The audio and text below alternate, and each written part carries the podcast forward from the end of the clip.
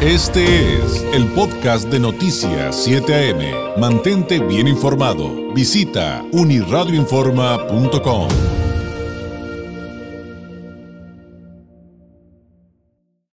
En noviembre de 2021, el ingeniero Cuauhtémoc Cárdenas Solórzano presentó su libro Por una democracia progresista y es em, eh, pues una publicación que plantea evidentemente temas esenciales para el desarrollo de nuestro país, partiendo de de que la Revolución Mexicana es una revolución viva, pero que además nos ayuda a entender otros conceptos que a lo mejor no relacionamos directamente porque no conocemos muy bien cómo funciona la política en nuestro país, cómo funciona, cómo eh, ha avanzado, eh, pero eh, cómo es importante entender qué es realmente democracia qué es realmente ser progresista, cómo está relacionado con otros conceptos como eh, que la reforma fiscal es esencial para lograr eso que, se plantea a través de este concepto, entre muchos otros eh, puntos. Y pues hoy me da muchísimo gusto tener la oportunidad de saludar a través de la vía telefónica al exgobernador de Michoacán, ex candidato a la presidencia de la República, el primer jefe de gobierno del Distrito Federal elegido por votación.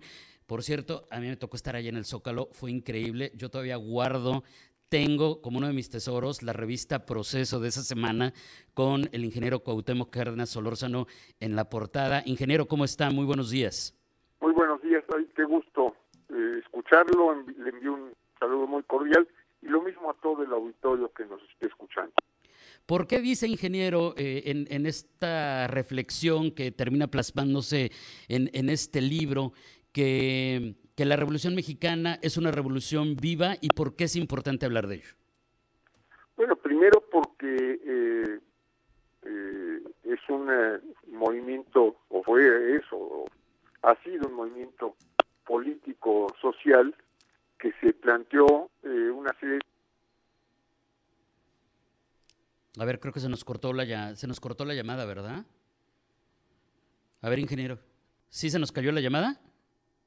A ver, se nos, se nos cortó la llamada con, el ingeniero Cárdenas Solórzano. Vamos a recuperarla. Den unos segunditos, no nos toma nada. Pero justamente le estaba preguntando a Cárdenas Solórzano eh, es esta visión que tiene respecto a la Revolución Mexicana, que dice es una revolución viva y eh, pues nos comenzaba a explicar que tiene eh, pues un propósito específico en tanto a la edificación de un país en conceptos eh, de una democracia perdurable, por ejemplo, entre otros temas. Ya estamos de regreso, eh, ingeniero, me estaba platicando acerca de por qué evoluciona así el concepto de la Revolución Mexicana, pero es un concepto que sigue vivo. Porque no todo el mundo ha tenido oportunidad de una educación de calidad, de un trabajo protegido socialmente. Entonces, eh, lograr esa igualdad que es eh, pues eh, condición fundamental de la democracia está todavía por alcanzarse. Por eso considero que se tiene que seguir insistiendo en la misma línea en que se vino insistiendo en tiempos pasados, retomando enseñanzas, aprendizajes que, se, que vienen incluso de muy atrás la vida política de nuestro país y por eso considero que es un movimiento vivo. Ahora, no es eh, desde luego si no se trata de aplicar las mismas medidas que se han aplicado en el pasado, si no se trata de repetir mecánicamente lo que se hizo anteriormente, se trata de eh, en la misma línea de pensamiento, con los mismos eh, objetivos de igualdad, de vida digna, etcétera, pues utilizar eh, los mecanismos que hoy nos permiten las leyes, los mecanismos que hoy nos permite la tecnología, el progreso en general, o sea, actualizar ese movimiento, pero yo diría, el objetivo de tener una sociedad igualitaria, de tener un país que se desarrolle a partir de sus esfuerzos con plena soberanía, eh, pues siguen siendo eh, objetivos por alcanzarse hay avances, pero todavía hay, mucho que, alcanzar. Y, esto sería parte de los conceptos que implicarían entender una verdadera, entonces, si lo estoy entendiendo bien, ingeniero, una verdadera agenda progresista. Así es, una, una bueno, primero que prevalezca efectivamente un, un Estado de Derecho, que podamos erradicar del país la, la delincuencia, que hoy es uno de los más graves problemas que tenemos, la inseguridad, que logremos erradicar la, la corrupción y que podamos aprovechar los muchos recursos, las muchas potencialidades que tiene el país para ofrecer condiciones de vida, de vida digna, de vida con suficiencias a toda la población. Aprovechar los recursos, hace falta instrumentar una política industrial, hace falta eh, plantearse desarrollos regionales en función de las características, los recursos, etcétera, de las diferentes regiones del país. Y todo esto me parece que está por, por eh, eh, relanzarse, porque ya en el pasado. ¿Cómo ve entonces al México de hoy? Porque si bien, como usted lo acaba de comentar, ha habido algunos avances, también hay otros problemas muy serios que eh, en los que pareciéramos estancados, ingeniero.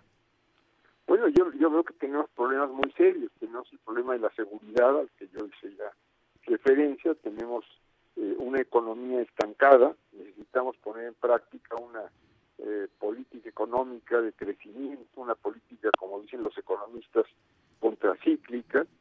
Eh, hace falta eh, contar con los recursos necesarios para invertir en el desarrollo del país y eso pues desde el punto de vista de muchos eh, gentes que nos hemos expresado desde distintas posiciones, con distintas visiones económicas, políticas, hace falta una profunda reforma fiscal.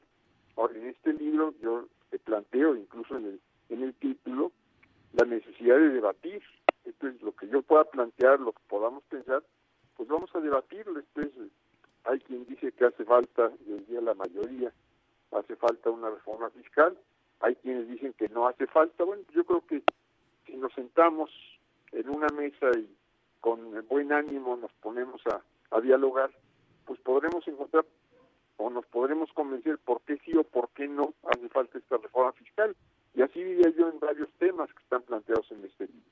Que esa es una de las partes más interesantes de entender que eh, todos estos conceptos, incluyendo, digamos, el corazón, que es eh, el concepto de la democracia ingeniero, no es nada más un deseo, no es nada más una intención, hay que conocer a fondo todos estos temas para una correcta distribución de la riqueza, para todo el desarrollo eh, social, económico, humano, de derechos a la, de derechos humanos, de derechos a la salud, de derechos a la educación, entre otros, y eso termina siendo muy complejo, ingeniero. Es complejo, pero es posible eh, tener eh, buenas condiciones en todo esto que usted acaba de mencionar. Yo creo que es, es posible tener pues una convivencia social fructífera, que podemos, si aplicamos los recursos necesarios, si tomamos las medidas adecuadas, podemos tener una educación de calidad por todo el país, podemos mejorar sin duda nuestro sistema de atención a la salud, que hoy está muy golpeado por esta pandemia. En fin, yo creo que hay mucho que hacer, hay mucho que hacer para tener una seguridad social universal, eh, para eh, discutir, yo diría ahí sí habría que discutir esto de la renta básica eh, eh, que se ha venido, que se empieza a implementar en varios países. En fin, yo creo que hay muchas cuestiones que tenemos que plantearnos, que tenemos que encontrar los mejores caminos para llevarlas a cabo y me parece que esto pues requiere un diálogo, requiere un, un debate constructivo eh, con quienes podemos tener posiciones diversas. Y en este sentido es inevitable hablar, de los partidos políticos, porque finalmente son quienes toman decisiones a nombre de la ciudadanía. Y en este tenor yo le preguntaré, ingeniero, eh, eh, eh, pues sobre este tema en dos aristas. ¿Qué está pasando hoy por hoy? ¿Cómo ve a los partidos políticos que hay en México? ¿Y cómo ve al partido dominante? Yo veo a los partidos, y aquí incluyo a todos, creo que no tienen propuestas. ningún partido nos está presentando eh, lo que podría considerarse un proyecto de nación, un proyecto de país. Entonces, ¿qué tipo de economía pretenden desarrollar? ¿Cómo pretenden que se aprovechen nuestros recursos naturales? Eh, ¿Qué tipo de convivencia social eh, quisieran que se desarrollara en el país? ¿qué, ¿Qué hacer en el aspecto cultural? ¿Cómo eh, nuestros valores culturales, en fin. Yo no veo que los partidos se estén planteando eso. hasta este momento. No veo propuestas de los partidos y me parece que esta es una de las razones por, por las que se tuvieron los resultados que se tuvieron en la elección del 2018. Claro.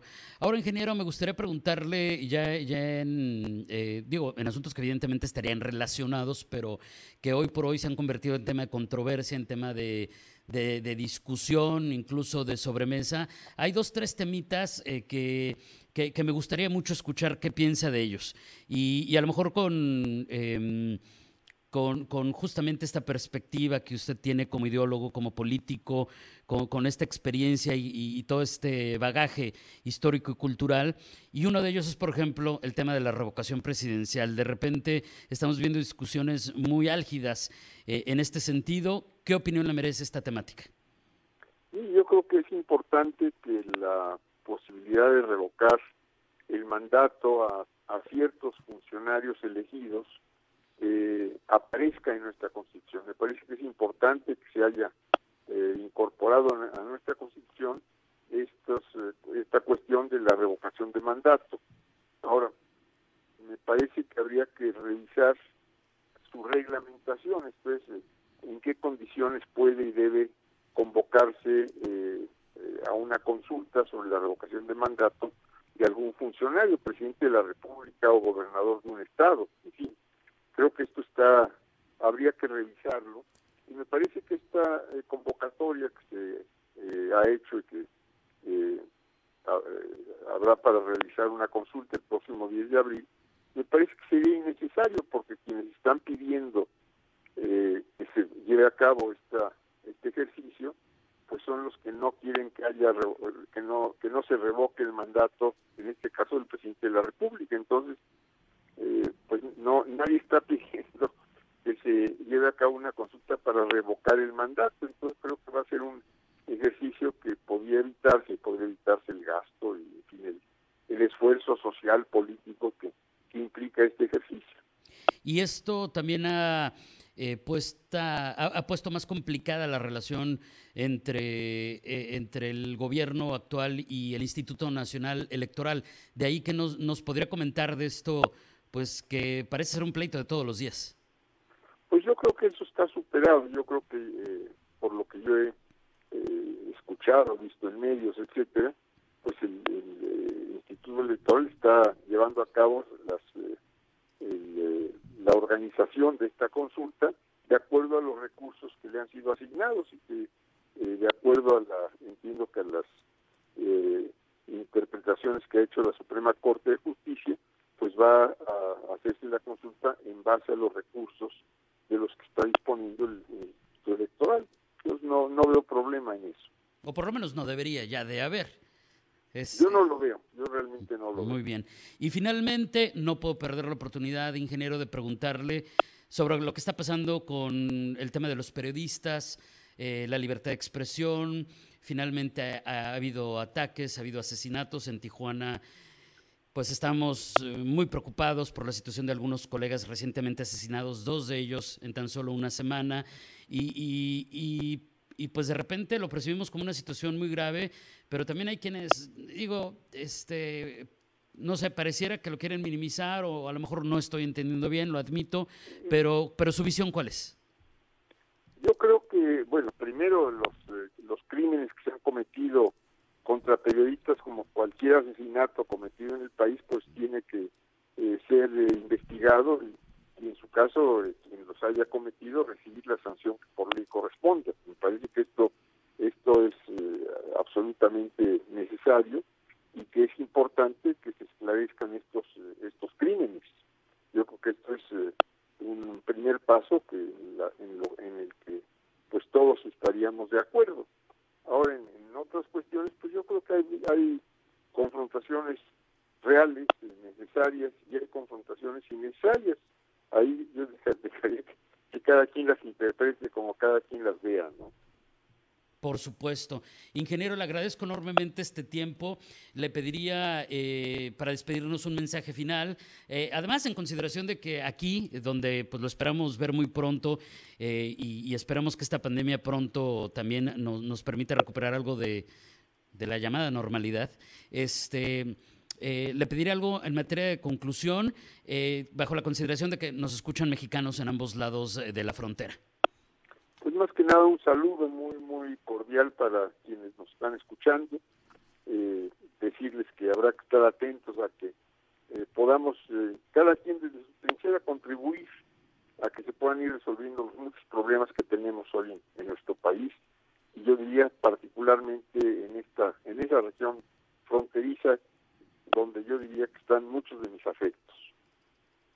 Ingeniero, muchísimas gracias. Un abrazo a la distancia. Muy buenos días. Gracias, David. Gracias, es el ingeniero Cuauhtémoc Cárdenas Solórzano.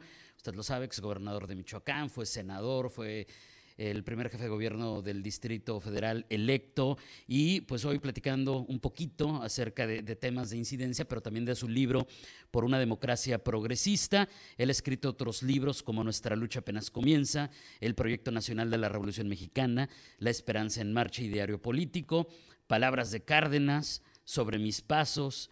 Apenas en el 2016 eh, tuvimos en nuestras manos el libro Cárdenas por Cárdenas y hoy por hoy pues está sobre la mesa esta nueva entrega de Editorial Debate, el libro por una democracia progresista de el ingeniero Cuauhtémoc Cárdenas Solórzano, con quien hoy tuvimos la oportunidad de platicar algunos momentitos. Ya son Este fue el podcast de Noticias 7am. Mantente bien informado. Visita unirradioinforma.com.